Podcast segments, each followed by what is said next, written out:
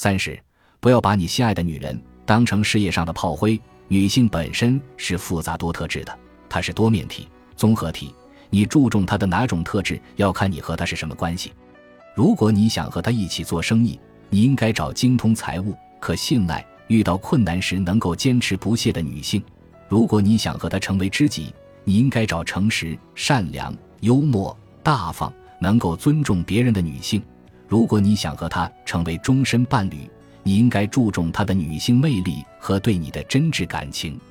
如果你要求你的伴侣集各种优点于一身，那注定会失望。在商界大显神通的女性，很大程度上具有男性化的特征。她们果断、睿智、运筹帷幄。普通男女朋友之间的友情是中性的，不具备明显的性别特征。而性吸引力要求你和伴侣必须分别具有鲜明、强烈的男性特质和女性特质。如果你没有明确一段关系的目的，没有进行权衡取舍，不同的能量就会相互冲突抵消，那么生意合作必定不会一帆风顺，友谊的小船肯定说翻就翻，你的伴侣肯定会逐渐失去对你的性吸引力。所以在与女性建立关系之前，你首先要明确，你想让他成为你在哪个领域的合作者，是事业、友情还是爱情？你从中选择其一作为重点，让其他活动围绕你的主要目的来进行，就不会出现彼此冲突，从而让你在女人的世界中如鱼得水。如果你不确定哪种最重要，冲突就会产生。也许当他迫切想成为你的恋人时，你却想让他成为你事业上的好伙伴。当他想把你当成蓝颜知己、一诉衷肠时，你却想与他做爱。所以，爱需要专一，也需要精确定位。你不能要求你心爱的女人一方面千娇百媚，另一方面又杀伐决断、敢做敢当。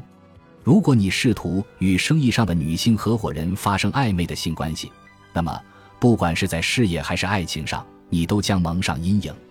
同样。如果你想让你心爱的女人帮你在事业上打拼，那么你多半会抹杀她的女性特质，把她当成了炮灰，结果彼此内心的真实愿望都没有实现，你们的关系也变得机械和缺乏激情。随着时间的流逝，你们之间的性吸引力会变弱，你开始关注别的女人，想从她们的女性魅力中获得愉悦。你的伴侣也曾给过你这种愉悦，但是你渐渐无视了他。因为你不清楚自己的最主要目的，要求伴侣符合你所有的期望，一会儿是你的生意伙伴，一会儿是你的朋友，一会儿是你的爱人，最终，你们的关系因为缺乏重点而变得面目不清，促使你们开始在一起的那种吸引力也会消失殆尽。在历史上的某些阶段和文化中，男人可以拥有多个伴侣，他们按照各自特点发挥不同的作用以及性方面的能量。现在，尽管有些男人也有情人，在不同的方面满足自己，但是一夫多妻制早已废除。如果你希望亲密关系能够满足你的多个需求，那么它就会带上功利主义的色彩。如果你们的话题总是围绕金钱、工作、家庭和孩子，你会把你的伴侣变成缺乏吸引力的同伴。你们彼此过于熟悉，情欲的吸引力就会消失。做爱就变成例行公事的过程，亲吻、爱抚、舔舐、缠绵，激情消退，如是而已。你开始渴望重温伴侣曾带给你的强烈欲望，昔日的神秘感被今日生活的琐碎所取代，激情消退，只剩平淡的对话。然而，如果你具有强烈的男性特质，你还是需要女性魅力经常给你带来新鲜感的，否则你会感到厌倦。不堪生活的重负，为了获得这种女性能量，让自己焕发活力，你可能会喝几杯啤酒，打几场高尔夫球，或者看一些情色杂志，或者你想要长时间的按摩，或者在海滩上漫步。虽然这些能让你得到暂时的放松，脸上露出笑意，但是很少能像你的女人在阴性爱绽放时流露出的魅惑和性感那样唤醒你的身心，给你无限的满足。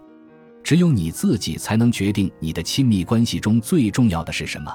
只有你自己才能弄清自己到底想要从这段关系中得到什么。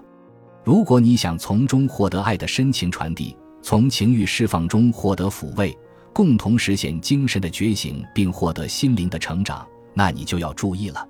你的女人不是你随叫随到的会计，不要期望她总能像专业的咨询师那样帮你解决财务问题。不要只关注日常琐事，而日复一日的忽略用身体传达爱意。不要迫使她把自己丰沛的女性能量只用于扮演一个个功能性的角色。你的女人拥有唤醒你的心灵、为你的身体注入活力的能力。然而，你必须给她机会。还要以男性的方式向她传递你全部的爱。如果你希望你的女人成为你灵魂和情欲的双重伴侣，而不是和你仅仅住在同一屋檐下、同床异梦，那么你必须娴熟地处理好生活和家庭事宜，保证你们之间联系的纽带不会松动。她可以是你孩子的母亲或你的商业伙伴，只要这些角色不会影响你的主要目的——坚定不移的彼此相爱。从而获得心灵的启迪，以及通过身体的吸引传递爱意，唤醒彼此的内心。当爱的两个方面以身体传达爱意和唤醒心灵被日常事物淹没时，你们都将通过别的渠道来唤醒自己，成就自己。你可能会通过锻炼出六块腹肌